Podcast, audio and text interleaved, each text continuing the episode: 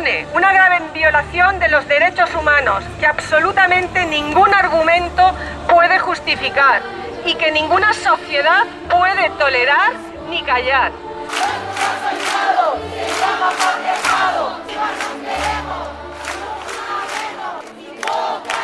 Esto es una venganza en contra de la madre. Y que existe una enorme tolerancia frente a la violencia de género que sufren las mujeres. Pero es igualmente evidente que no estamos llegando a tiempo en todos los casos y creo que como ministra de Igualdad mi responsabilidad es reconocerlo y sobre todo hacer políticas públicas. ¿no? Hoy creo que posiblemente no hay palabras para describir el dolor pues de, Beatriz, de la madre de, Ana y de Olivia, pero también de la familia de Rocío, o también de mujeres que están vivas y que están siendo criminalizadas por proteger a sus hijos frente a la violencia machista, como Irune Costumero, como Juana Rivas, y es que las mujeres no están solas y que frente a los negacionistas de la violencia de género y a quienes dicen que las cosas te pasan por tu culpa, al final, pues decirles que no, que hay unas instituciones que las van a creer y que son seguras y que vayan a su centro de salud. Y también ese trabajo de la hermana yo sí te creo, ¿no? Cuando decimos que a las víctimas de violencia machista y a sus hijos e hijas y que a los niños y niñas hay que creerles, significa precisamente esto, que cuando dan el paso de contar lo que les está ocurriendo, tienen que recibir como respuesta una mano amiga que cree lo que dicen y que les ayuda a encontrar los dispositivos, los mecanismos de atención que necesitan para hacer valer sus derechos y para salir de esas situaciones de violencia. Que la culpa, cuando las mujeres no denuncian o cuando los niños y niñas no denuncian o, no son atendidos, no es de esas mujeres, es de las instituciones que todavía, como bien nos dice la, macro, la macroencuesta, no denuncian fundamentalmente por dos motivos, por miedo al agresor y por miedo a no ser creídas. Desgraciadamente en las últimas horas eh, esta no es la única búsqueda que termina de la peor forma posible. Hablábamos con la madre y con la abuela de Rocío Caiz. Ella era una cría de 17 años. Eh, se la buscaba desde el pasado jueves. La vieron por última vez entrando en casa de su exnovio, en Estepa, en Sevilla. Él dijo que tras pasar la noche juntos, Rocío le había robado dinero y se había fugado con otra persona. Pero era solo una excusa, Carlos, porque ha acabado confesando.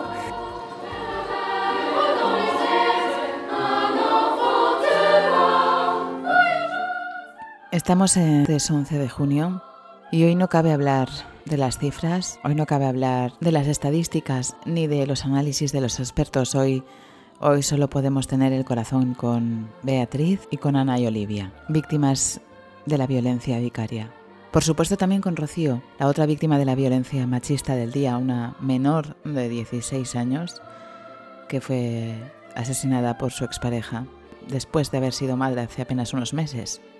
Y digo que, que no cabe hablar de, de estadísticas porque solo cabe hacer una afirmación o una pregunta rotunda a los jueces y juezas que cuando, como por ejemplo Ruth, denunció a José Bretón por malos tratos, desestimaron esa denuncia y que luego el desenlace acabó como acabó, solo cabe preguntarles cuántas Olivias a cientos de metros de profundidad del mar tiene que haber para que entendamos que un maltratador nunca puede ser un buen padre.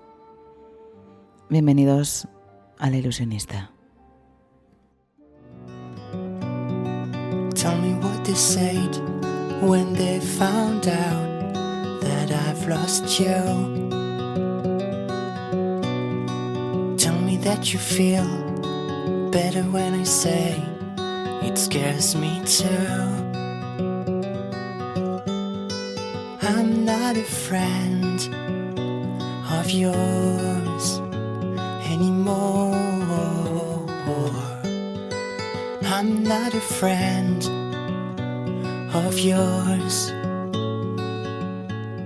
Yo soy Carlota Garrido y este es un podcast donde hablamos de historias, hoy desgraciadamente de historias tristes. Y ya sé que muchos vais a pensar, jolín, menudo descanso que se ha tomado, tan eh, minimal.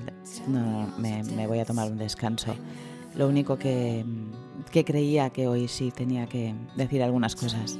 En primer lugar, por, el día que es, por lo que ha sucedido, por la envergadura de, ese grito de, muchos movimientos feministas que están haciendo ya contra la violencia vicaria un problemón estamos teniendo y que en este podcast venimos tratando no solo a través de la serie de Rocío, sino ya venimos hablando de él a través de, aquel True Crime, ¿os acordáis? Eh, My Daddy is a un True Crime de Netflix, creo recordar, que analizamos desde la perspectiva de, bueno, pues del narcisismo y de, y de la violencia vicaria. Con lo cual, muy orgullosa de haber sacado este tema a relucir, pero muy triste de que se tengan que cumplir las peores expectativas que teníamos respecto a este caso que lleva más de un mes teniéndonos en vilo.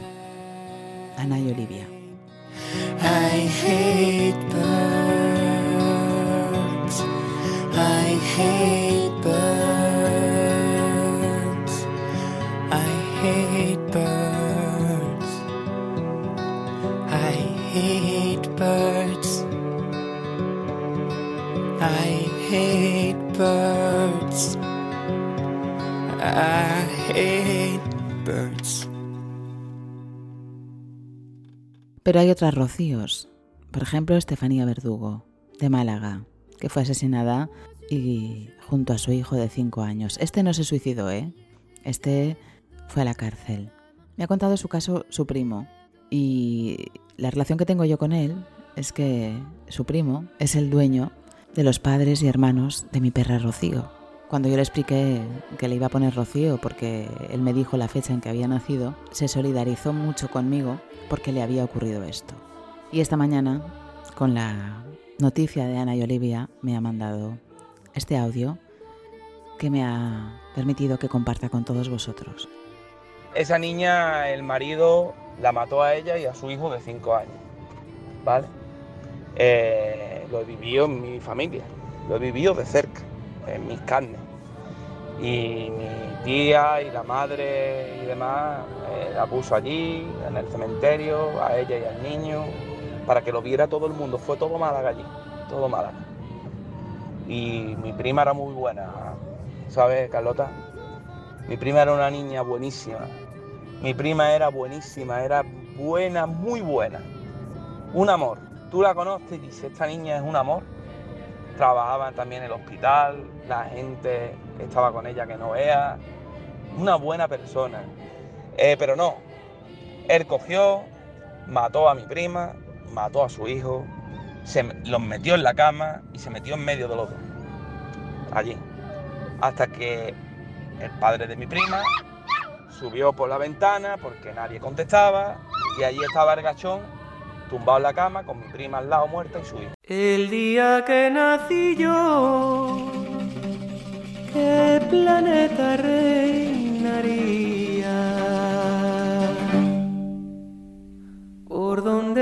Donde quiera que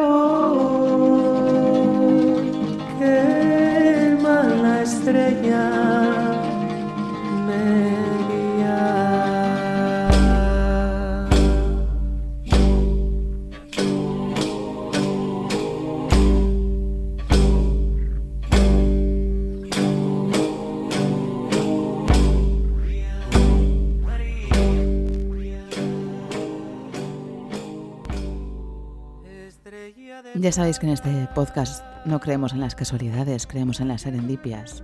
Parece que estaba todo un poco urdido para que esta perra llegara aquí.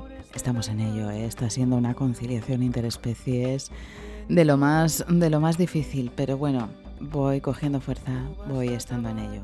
Quería daros a todos las gracias por las muestras de apoyo, por compartir vuestras historias personales conmigo, por creerme por darme apoyo, soporte, sostenerme, credibilidad, dignidad en un momento en el que lo necesito, ¿por qué no decirlo? Me he sentido un poco abrumada de tantas, tantas mensajes, tantos mensajes que he recibido. A veces no contesto porque, bueno, entrar en contacto con el contenido del mensaje me hace entrar en contacto con el contenido de la emoción pero he querido reservar un poco este espacio para, leer algunas cosas, para reflexionar sobre algunas cosas.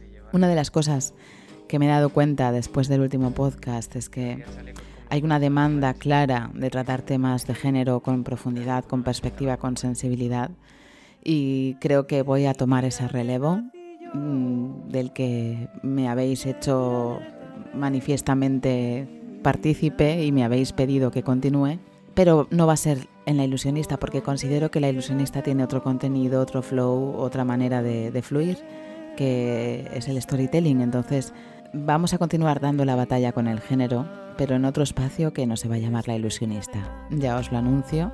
Aún no tengo el nombre, tengo algunas ideas, pero aún no tengo el nombre. Pero en cuanto salga será otro podcast, será otro podcast mío y será otro podcast donde hablemos exclusivamente de, de todos estos temas en profundidad, porque creo que de verdad hay una demanda no solo de oyentes, sino social, casi diría, de que se haga, de que esto ocurra. Y cuando él me diga que la lleven presa. Mirad, me llegaba este, este mail de, de Mar Pérez. Querida Carlota, es muy extraño para mí escribirte esto y sé que para ti será más extraño aún porque no me conoces y no sabes nada de mí. Y sin embargo yo siento que te conozco y es que me has acompañado tanto.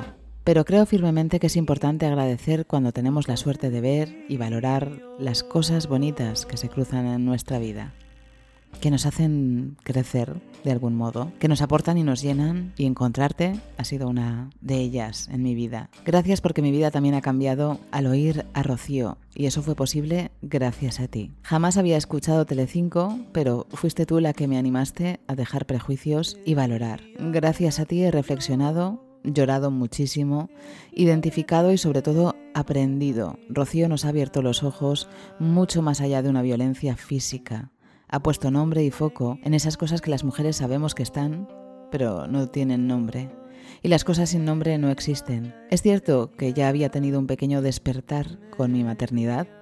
Algo se me despertó dentro al, tener a Eva. De repente todo el mundo opina de tu cuerpo, de tus decisiones, de tu valor como madre.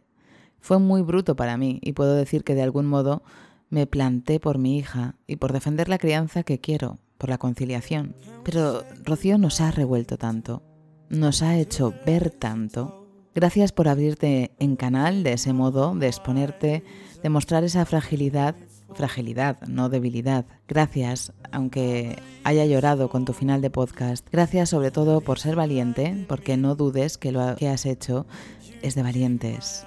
Porque un héroe no es el que no tiene miedo, es el que se enfrenta pese al miedo y gracias por tus reflexiones, por tus recomendaciones, por tus palabras. Te entiendo tanto cuando dices que realmente Rocío te ha cambiado la vida, porque a mí me ha revuelto las entrañas, mi infancia, mi crianza, mis miedos, esos que antes parecían injustificados, ese pensar que estoy loca porque no se valida ni se tiene en cuenta tu versión, las interpretaciones engañosas de la realidad y todas las cosas que damos por hecho que son normales y no lo son. No lo son. Necesitaba decirte que no estás sola, que creo en tu relato. Te creo frente al juicio y la violencia social. Te creo en el pánico a salir de casa y entiendo de primera mano ese miedo y esa ansiedad. Te creo cuando no te creen, te creo cuando te cuestionan. Te creo con el rechazo familiar, te creo en tu bloqueo para defenderte a ti misma. Sé que habrán momentos que te sentirás sola, aunque estés rodeada de gente, pero no estás sola. Me ha emocionado muchísimo cuando has agradecido a las personas que han estado contigo. Tienes una lista considerable y eso para mí dice muchísimo de ti, por el hecho de tenerlas y por el hecho de darles un espacio de agradecer. Te repito que no estás sola, no estamos solas. Has hablado y te van a machacar para silenciarte. El silencio es su arma y usarán cualquier argumento para quitarte la voz, para hacerte creer que estás enferma o loca, cualquier cosa que haga que callemos, pero Rocío nos ha enseñado que el silencio es nuestra propia destrucción. No sabes, ni tengo palabras para explicarte lo que te admiro, cómo te apoyo, lo que ha supuesto para mí encontrarte, oírte y que me acompañaras. Necesitaba darte las gracias por eso, por emocionarme, por crear este espacio tan bonito y dejarme entrar de algún modo. Este espacio tuyo, no dejes que te lo quiten, no dejes que te lo callen. Tómate tu tiempo, recomponte, dedícate a ti, porque te aseguro y ten claro que es un proceso y pasará. Pasará y volverás a tu espacio, a tus lugares, volverás con lo aprendido, con lo liberado, como la Carlota que eres, la que está cuando cierras los ojos, esa que es solo tuya. Todo mi apoyo y un abrazo largo de corazón. Bueno, Mar Pérez desde Alboraya. Un abrazo enorme. Nos vamos a dar ese paseo con perras, ya verás.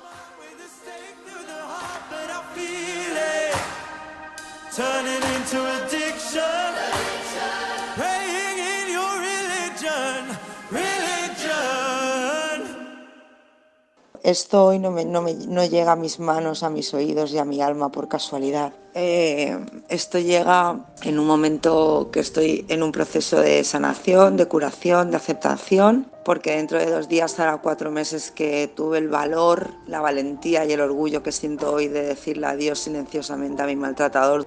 Y justo también hace dos días que tuve una sesión de terapia de tres horas que fue muy dura, pero fue preciosa porque me reconcilié, me reconcilié conmigo misma me pedí perdón por haber permitido que alguien me hiciese tanto daño. Es a la única persona que, que tengo que perdonar a mí misma porque hay cosas que, que no tienen perdón y tampoco necesito, necesito perdonar. Yo también he estado de baja, tuve que coger la baja porque bueno, empezaron, ahora como tres semanas empecé a tener unas crisis de ansiedad muy fuertes, ataques de pánico y bueno, era necesario porque empezaba a salirme pues toda la tensión vivida. Rocío también me ha marcado mucho. Esa serie empezó una semana después de, de sacar a esta persona de mi vida, o sea, imaginaros lo que ha supuesto Rocío contar la verdad para seguir viva para mí. Me, me, me, sirvió también un poco de espejo y de autoayuda. Y nada, podría estar tres horas más.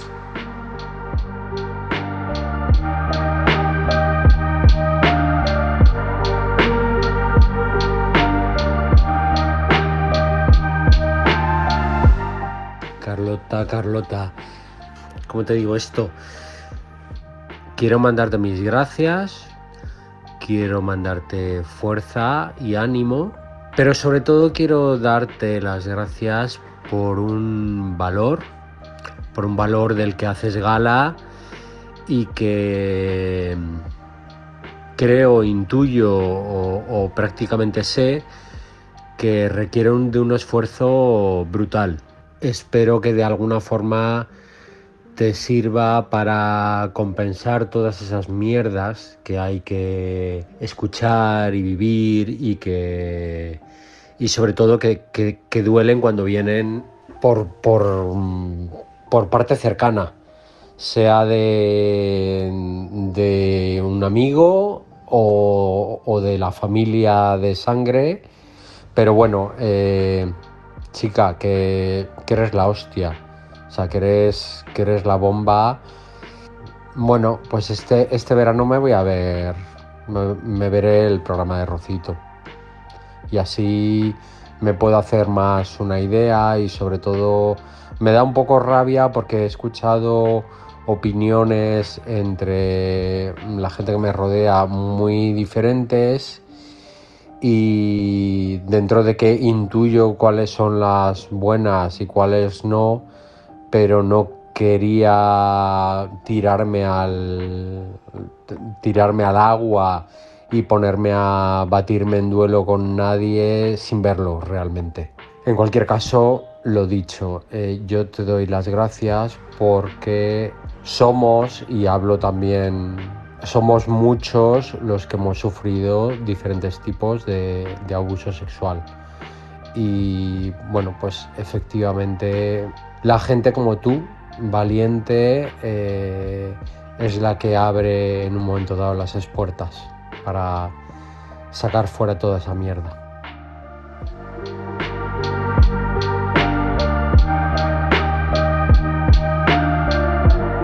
Cuando te pasan estas cosas mm, y lo haces público, ¿no? Y lo dices, tiendes a justificar todo lo que haces porque tu mayor miedo es a que no te crean, ¿no? O que a, que algo de tu relato suene incoherente y te planteas constantemente cómo lo estás planteando, cómo lo estás contando, ¿no? Y cuando alguien te dice, no te tienes que preocupar más, o sea, no te tienes que esforzar más, yo te creo tal cual me lo has contado, es como, es como que te quitas un, un peso de encima.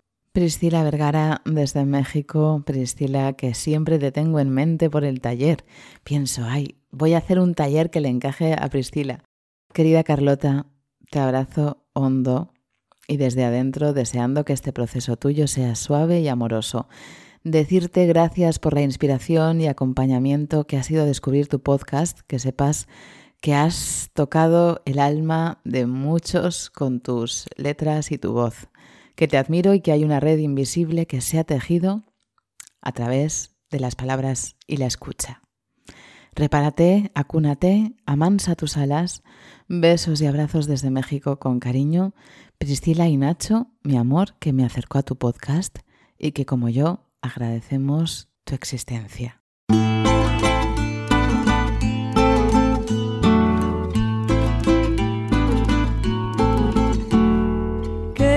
El miedo cuando es sincero.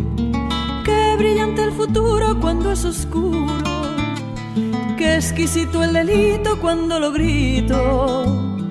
Cuando lo grito.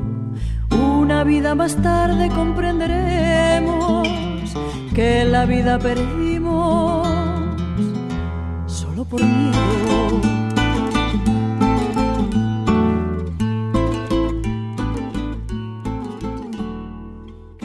Hola Carlota, mi nombre es Daniel y soy un ilusionista más que te descubrió hace seis meses de casualidad por los azares de las aplicaciones electrónicas y de los algoritmos de búsqueda. Perdona que no te escriba con acentos, pero es que te escribo desde un lugar de la campiña inglesa llamado Sheffield, que es cuna de fútbol popular por la película Full Monty, y en el cual los teclados siguen normas diferentes. Me gusta contar historias, leer historias y me gustan las historias que cuentas en tu podcast, pero sobre todo me gusta el grado de ternura en tu voz y cómo acompañas cada historia como si la contaras al oído. Para mí, parte de la historia es cómo se cuenta y yo creo que eres un referente en este aspecto. No sé qué puedo ofrecer para decirte que tu trabajo no es en vano, acompañas a muchas personas que también te aprecian yo no te conozco personalmente, pero te aprecio. No sé si es un contrasentido, pero para mí tiene todo el sentido. Gracias por tu podcast. Gracias por ser como eres. Hoy desde un lugar soleado de Inglaterra, donde seguro mañana lloverá. ¿Quién pudiera decirte lo que te quiero? Cuánto te quiero. Una vida más tarde comprenderemos que la vida perdimos. Hola Carlota, es de Mari Carmen Mancera.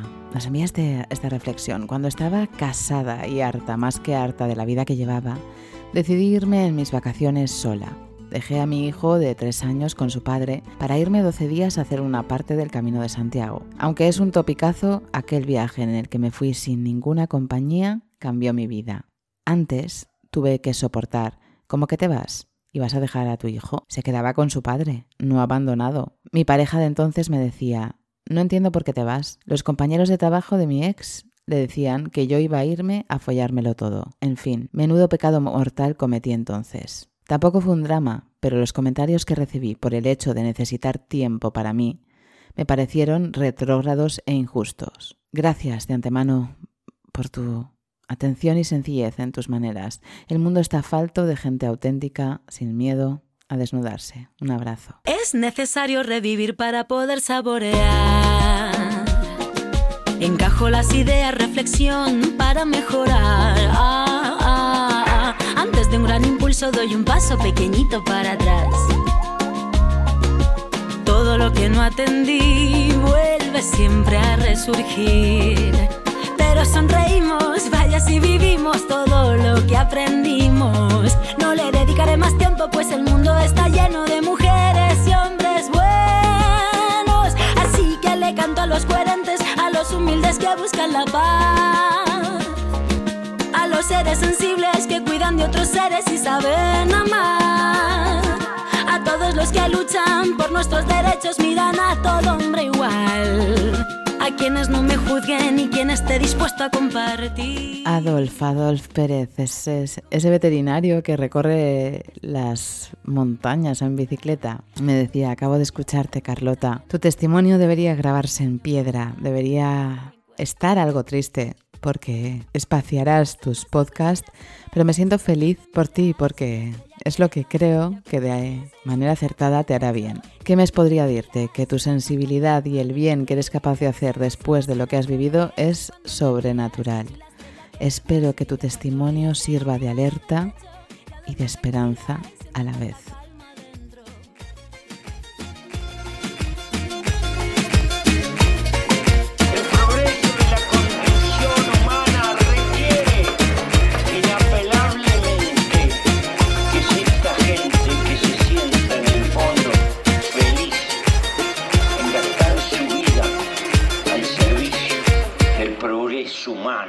Mercé Galán, desde Castellón.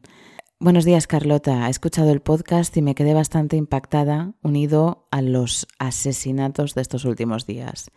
Quería decirte que eres muy valiente, y aunque ahora necesites tu tiempo, te has quitado un lastre que te va a hacer más libre. Eres un referente para mí y para muchas feministas que te escuchan. Muchas gracias por hacernos más libres a las demás con tu preciosa voz y amb el teu seny. Gràcies, Mercè, bonica. Avui al carrer, sí. Hoy era la concentración. Yo no he podido ir. Era la concentración de repulsa por lo que ha sucedido en Tenerife y bueno, por lo que está sucediendo con todas las víctimas de violencia machista que están ocurriendo. eh, Bueno, es que lo estoy diciendo mal. Por todos los asesinatos que están ocurriendo desde que terminó el estado de alarma. Y la verdad que, que quería ir a la concentración, pero, pero a medida que iba llegando el día, la idea de ir, encontrarme a alguien conocido o desagradable o vínculo de desconocido, o sea, eh, me generaba muchísima ansiedad eh, porque como no estoy fuerte y lloro muy a menudo, etcétera, pues no me sentía fuerte para ir a la manifestación. Y además eh, creía que me iba a provocar emociones muy difíciles de digerir. Entonces he elegido no ir, pero fijaos que me siento culpabilísima por no haber ido. Y, por otro lado, sé que lo he hecho por mi propio bien, ¿no? Por este tiempo de descanso, de buscar un poco la serenidad que me he dado. Pero al mismo tiempo me, me siento como que no estoy cumpliendo con, con mi deber. Bueno, en fin, son, son unas ideas totalmente absurdas. A la vez que las digo me doy cuenta. Lo que pasa es que, claro, cuando no estás en el mejor de los momentos, pues todo tipo de... O sea, la, vida es una batalla diaria. Es una batalla diaria. Levantarte, em, hacer las cosas cotidianas es, un tareón. Es verdad que me siento muchísimo mejor, pero muchísimo, muchísimo mejor. A veces me abruman mucho las, las emociones, pero estoy tomando también muchas decisiones, como la, eh, como la que os he comentado del podcast. Es verdad que tengo la suerte de tener un entorno que me apoya mucho, que no todas las personas lo tienen. También se han producido cambios en mi situación familiar y, visiones y cambios de actitud y de perspectiva. Contarlo siempre mejora las cosas. Lo digo también por esto de que sé que muchas personas que me escucháis estáis en situaciones parecidas. Contarlo siempre mejora las cosas. Aunque haya dolor también en contarlo. Es muy paradójico, pero, pero es así, no sé cómo explicarlo. Eh, eh, eh, lo estoy experimentando en mí misma actualmente. Sí que sientes que te quitas un lastre y te sientes mejor, lo que pasa es que sí que estoy exhausta, es como que cada día movilizo muchísimos esfuerzos internos. Al mismo tiempo soy incapaz de parar del todo. Entonces, bueno, navego un poco entre estas aguas turbulentas, ¿no? Pero muchas gracias. En efecto, eh, como decía Rafa, esto es lo más duro. Lo más duro de todo es la... aunque parezca que no, ¿eh? pero casi tan duro como la agresión, lo que se llama la vic- revictimización, que es cómo, cómo te hace sentir el entorno respecto a ese hecho o qué circunstancias tienes en torno al hecho que ocurre, ¿no? Y eso genera tanta ansiedad y tanta indefensión como la misma agresión. Es como si fueras agredida otra vez.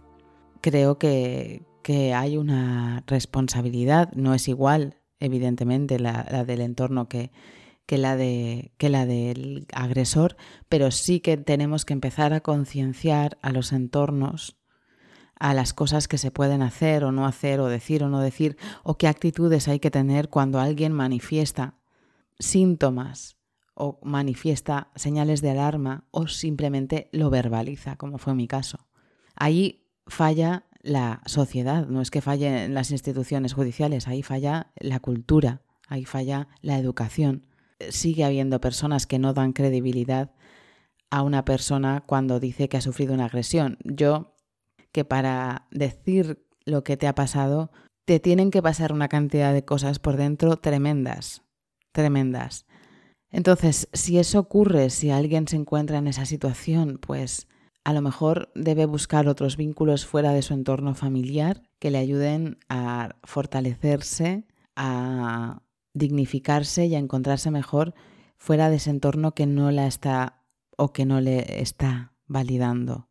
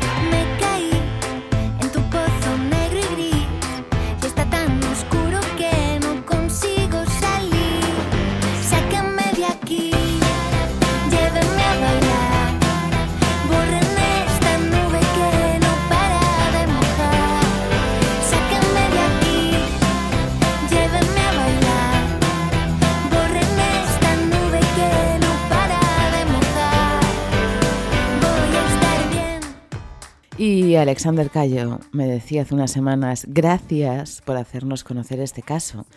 Pude seguir los episodios semana tras semana. Los escuchamos en familia, los de televisión y tu podcast. Y nos ayuda a conversar y aprender sobre este tema. Pues muchísimas gracias. Para mí, en realidad, también es, es, eh, eh, muy terapéutico, ¿no? Sobre todo a muchas personas que sé que me han contado, incluso personas próximas, ¿no? A Ada, Rafa, que, que, están interesados en ver la serie documental a raíz del trabajo que he hecho. Yo creo que el documental tenía un hándicap muy importante de entrada, que era que tenía que romper las, los prejuicios y las barreras de mucha gente, que mucha gente tiene con Telecinco y a veces con, con bastantes razones, la verdad, para que la gente entendiera que esto era otra cosa. Seguramente si eh, Rocío Contar la Verdad se hubiera estrenado en Netflix, todos nos hubiéramos quedado tan estremecidos como con el documento de Nevenka. Pero claro, al hacerlo en Telecinco, esto ha costado mucho que en ciertas esferas, precisamente en esferas académicas, en esferas feministas incluso, se entienda por qué Rocío ha elegido este medio y el formato. Y, y yo sí que lo entiendo porque es el medio en el que ella ha sido deslegitimada. Bueno, esto ya lo explicamos. Y también quiero decir, y es de justicia, y quiero explicaros, porque tengo mucha necesidad de explicarme, de explicar cosas que ahora para mí tienen mucho sentido en, mi vida, en mis discursos, en cómo he ido evolucionando yo, ¿no? Yo cuando salió la sentencia de la manada fui muy crítica con la sentencia y, bueno, por cuestiones de, de que yo he estudiado Derecho tres, dos años, he estudiado penal y, y tengo, tenía ciertas dudas con el tema de la presunción de inocencia. Pero yo no creo que fueran dudas con la presunción de inocencia. Yo creo que en el fondo, a día de hoy, lo que creo que me pasaba es que me daba mucha rabia que la víctima de la manada pudiera denunciar y yo no. No, creo que inconscientemente esto es lo que me pasaba. Esto me lleva a un momento muy raro de mi vida en que yo renegué del feminismo, renegué de ciertas posturas feministas, mm, no estaba de acuerdo con la sentencia de la manada. Yo ahora lo interpreto como parte del proceso de negación de lo que me había ocurrido. Lo digo por dar luz, ¿no? Por dar pistas a quien esté transitando por ahí. Yo he sido muy crítica con la ministra Irene Montero, no por estas razones, sino por diferencias políticas que tenemos, pero creo que es de ley decir que a mí hoy me siento orgullosa de la ministra de Igualdad que tenemos en este país. Llevo mucho tiempo sintiéndome orgullosa, probablemente desde el 25 de noviembre en que en que noté, sentí, es el 25 de noviembre es el día contra la violencia machista y ella hizo un discurso que he puesto alguna vez en el podcast. Bueno, yo noté, sentí, me vais a permitir la apreciación subjetiva, que a esta mujer le importaba lo que estaba haciendo. Que más allá de todos los prejuicios que yo pudiera tener sobre ella, esta mujer estaba poniendo el alma en lo que estaba haciendo. Y de verdad lo creo. Creo que de lo mejor que ha hecho el gobierno y Podemos en gestión está en el Ministerio de Igualdad y se llama Irene Montero. Para mí, a mí me da fuerza. Así que sí, desde aquí se lo quiero agradecer si tiene oportunidad de escucharlo, que me equivoqué con ella, que creo que es una curranta y que creo que se cree lo que hace. Independientemente de lo que cada uno pueda pensar luego de, de, sus políticas o de, o de matices, yo no estoy entrando en eso. Yo creo que es una buena defensora de la causa de la mujer en este momento, es lo único que digo. Y que cuando ella habla yo me siento un poco más protegida, de verdad. Es verdad, como dice Irene Montero, que el mayor miedo de una víctima es a su agresor, o agresores, porque yo considero que en mi caso hay dos, y a no ser creídas. Cuando estas dos cosas se producen, en la situación de indefensión se incrementa muchísimo. Por eso es tan importante y por eso yo he hecho lo que he hecho cuando he creído que ya, además lo he hecho cuando, ya, cuando creía que ya no podía más.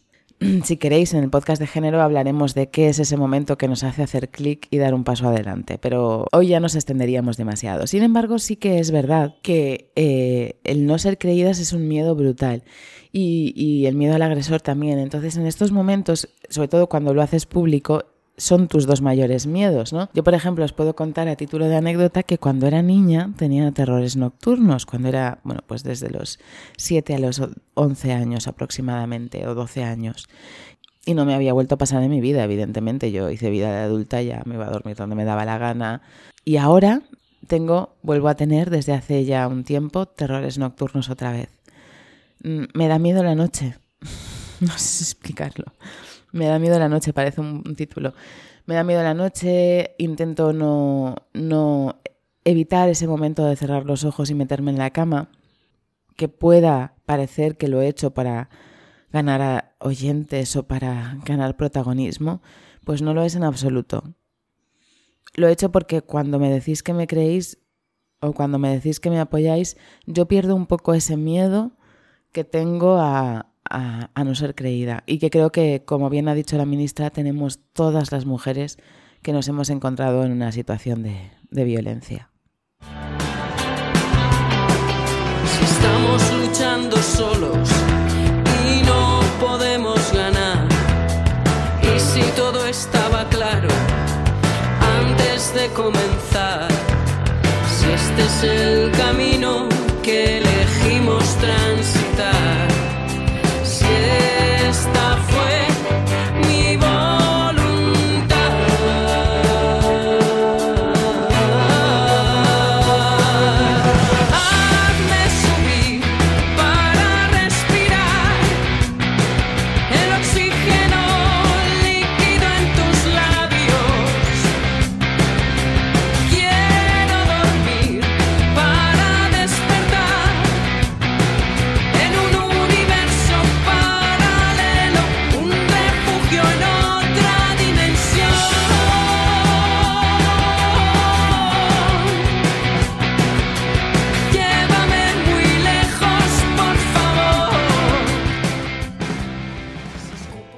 podcast de género tengo pensado que hablemos de todas estas cuestiones en profundidad. Tengo pensado que sea un espacio en el que vosotras os abráis anónimamente a contar vuestras experiencias íntimas con machismos, micromachismos, violencias, patriarcadismos, lo que queráis. Hablaremos con expertos y expertas y creo que va a ser un espacio que nos va a dar luz a todos. Y, y me enorgullece que desde aquí me sigáis porque sé que vais a ser muchas los que, las que lo vais a seguir. Y bueno, en mi caso yo digo que hay dos agresores porque claro, yo mm, venía de una situación de maltrato psicológico continuado por parte de este amigo de la infancia. Pero bueno, era una, fue una situación muy dura, realmente mm, carente de toda empatía y humanidad. Me cuesta mucho contarlo detalladamente, pero es parte del, del dolor que tengo hoy. O sea, es, es igual de parte que la agresión, porque esta persona me intentaba confundir respecto a si yo deseaba o no la violación, por ejemplo. Me decía que yo era una sumisa en el fondo, que él lo sabía. Bueno, minimizaba todos mis éxitos profesionales. Cuando aprobé la oposición me dijo, no creas que todo te va a salir tan bien a la primera, por ejemplo. Siempre estaba constantemente haciendo alusiones a mi peso, a mi físico, a si en el momento del pasado estaba más, más delgada o mejor que ahora, o ahora estoy mejor o peor. Eh, si engordaba, me decía que era una dejada y que no me esforzaba lo suficiente, pero si me arreglaba, era una frívola. Y esto continuado en el tiempo muchos años. sea, desde la amistad puede haber maltrato psicológico también. Evidentemente hay un sustrato ahí en mi relación con él que permite y que hizo permitir esos abusos. Lo cuento aquí porque nadie tiene por qué aguantar eso de nadie. Nadie tiene por qué aguantar eso de nadie. Eso es maltrato psicológico, lo hemos visto en Rocío, y todos tenemos el derecho de alzar la voz. Y yo diría casi, casi que también la obligación para dar luz a todas esas mujeres que están inmersas en esas relaciones y no lo saben. Todos tenemos el deber de alzar la voz para hacer notar las señales de alarma en otros.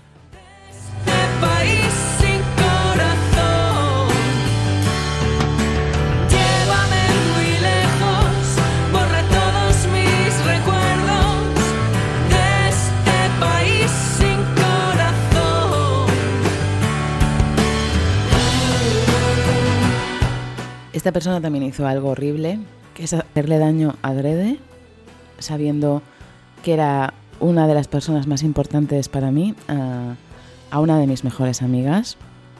Daño, podríamos decir, mm, físico, para hacerme daño a mí. Lo tengo absolutamente claro. Y bueno, esto es otro tipo de violencia vicaria, utilizar a otras personas para hacer daño a la víctima. Aprovechó un momento en el que ella necesitaba eh, expresar su rabia contra mí para hacerle un daño brutal y hacerme un daño brutal a mí. Así que, eh, bueno, como veréis, no ha sido solo una violencia, sino una concatenación de violencias que tengo que reparar y la única reparación es que se reconozca el sufrimiento que he vivido, aunque yo misma a veces tengo problemas para reconocérmelo a mí misma. Por eso me vienen también vuestros mensajes y que esa concatenación de violencias que he sufrido en muy poco tiempo y que, y que gracias a contarlas ahora me siento menos culpable de cómo me encuentro, pues tengan algún tipo de, de reparación, de reparación, por supuesto, de reparación a nivel social y de reparación a nivel individual para conmigo, que he visto muy mermadas mis capacidades con todas estas situaciones ocurriendo simultáneamente. Como sabéis, yo dejé mi plaza de, en el mundo de la docencia y bueno, pues eh, aposté por este canal de comunicación, por esta vía del podcasting en la que sigo y en la que voy a seguir mucho tiempo. Pero aposté porque, porque me resultaba imposible el, el, enfrentarme al aula, los alumnos, me daban terror los alumnos, me daban terror los, los, profesores, me daba terror el jefe de estudios, el director, yo sentía una indefensión brutal. A día de hoy también me pasa, ¿eh? o sea, yo os cuento situaciones cotidianas que vive una persona a la que le ha pasado algo como a mí. Pues yo no puedo ir a médicos hombres, por ejemplo. Eh, yo no puedo recibir un globo en mi casa. El número que tengo que montar para que dejen los paquetes sin que yo abra la puerta, me cuesta que venga una persona a reparar algo de casa, un hombre que normalmente, por desgracia, por esta sociedad que tenemos, todavía siguen siendo oficios mayoritariamente masculinos, ¿no? Entonces, pues viene alguien, a mí se me estropea la impresora, las luces, no sé qué, y yo entro en tensión, o sea, lo puedo aguantar, pero entro en una tensión que luego acabo destruida. ¿Son situaciones en las que os sentís identificadas? Pregunto. Espero que um, me vayáis contando. Esto es todo por mi parte. Estoy bien y os agradezco, Jolín, muchísimo todo. No tengo, no tengo palabras y es que si dejara salir la emoción sabéis que, que no terminaría el podcast. Entonces, no, vamos a contenernos sobre todo de cara a ese, a ese, nuevo espacio que quiero crear para que podamos debatir de estos temas a fondo y con perspectiva y con rigor, y con rigor. Mientras tanto, pues ya sabéis que tenéis que tener paciencia si no subo podcast eh, tan a menudo, pero retomaré el ritmo habitual probablemente a lo largo del verano, pero ahora, eh, en este momento, tengo que descansar mucho. Me resulta muy difícil porque a mí me encanta el podcast pero, pero también me genera un poco de ansiedad y es una de las cosas que tengo que ir equilibrando ahora, ¿no? Y bueno, pues me quiero, quiero despediros con una canción que me ha enviado una víctima de violencia machista, que es preciosa, preciosísima, y, y que resume un poco el espíritu en el que hoy estamos. Mandar mis recuerdos y mi fuerza a Beatriz, a los familiares de Rocío, la menor asesinada por su pareja, a todas las víctimas de todas las violencias. No estáis solas. Yo soy Carlota Garrido. Este es mi espacio La Ilusionista. Me encontráis en Twitter, arroba ilusionistapod, en Instagram, arroba ilusionistapodcast, en Gmail, lailusionistapod, arroba gmail.com o en mi página web www.lailusionista.com. Cuídate. Nos escuchamos pronto. Sea valiente. Pida un amor a su altura. Quédese donde la amen a través de la misma extensa playa en la que usted ama. Exija un amor a su medida. No consienta achicar sus alas para agradar, no. No picotee migajas. No se haga la perdida para no aceptar la realidad de que hay personas que no la quieren, que no la necesitan. Sea valiente. Elija a quien se entregue sin dudarlo, a quien no mire el reloj ni el teléfono cuando la tenga delante. Pida pan. Acérquese a quien no le haga facturas por lo intercambiado, a quien le otorgue a usted el puesto que merece, el reino, el trono, el sagrado amor. Sea valiente, diga en voz alta su propio nombre, llénelo de dignidad. Ahí fuera tiene usted a un ejército de personas esperando para romper silencios, para inventar palabras. Grite su nombre en voz alta, vamos, aliméntelo de merecimiento y recúbralo de dorado. Ahí dentro tiene usted el don de amar a cielo abierto. Úselo solo con quien se atreva a amar, del mismo modo, en la misma medida, desde el mismo lugar y a la misma altura. Sea valiente tiene usted el divino derecho de recibir el mismísimo amor que siempre entrega a los demás. Así que no, por favor, no acepte este menos. Permítase equivocarse y salga después a bailar, a bailar.